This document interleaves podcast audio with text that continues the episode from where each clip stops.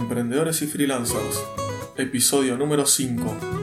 Bienvenidos al podcast Emprendedores y Freelancers, programa dedicado a freelancers, emprendedores e implementadores, donde hablamos de experiencias, consejos, tips, herramientas, casos de estudio, software, productividad y novedades de Internet.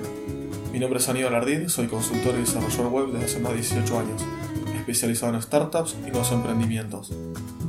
En el episodio de hoy les voy a hablar sobre unos cambios que voy a incluir en el podcast. Comenzamos. Les cuento que el podcast lo lancé el viernes 5 de octubre, lo programé lanzando 4 episodios, dos episodios eran los que yo llamo comunes y dos eran de tips. Así fui diagramando la programación para las semanas próximas, con episodios grabados.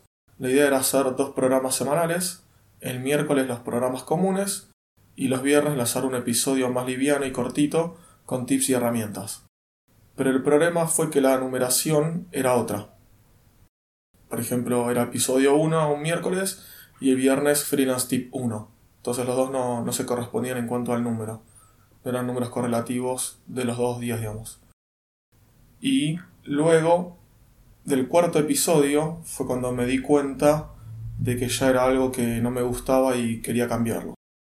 Todos los episodios de ahora en más van a llevar la misma correlación de número, pero diferente título obviamente. Además de eso voy a agregar un nuevo episodio de los días lunes. Entonces, como les decía, los días miércoles va a ser un episodio con más desarrollo, contando cosas que me pasaron, respondiendo a alguna consulta o duda en general, en la cual pueda explayarme sobre el tema, o también hablando sobre algún caso de estudio en el que haya trabajado. Los días viernes, los freelance tips, van a ser para hablar sobre alguna herramienta que yo haya probado y se las pueda recomendar. El asunto es que esos episodios son grabados con anterioridad, dado que es un contenido más elaborado en el cual no puedo hablarles ahí sobre novedades o noticias porque ya estarían viejas al momento de publicarse y que la puedan escuchar. Entonces ahí fue cuando pensé en agregar un episodio los días lunes con novedades y noticias.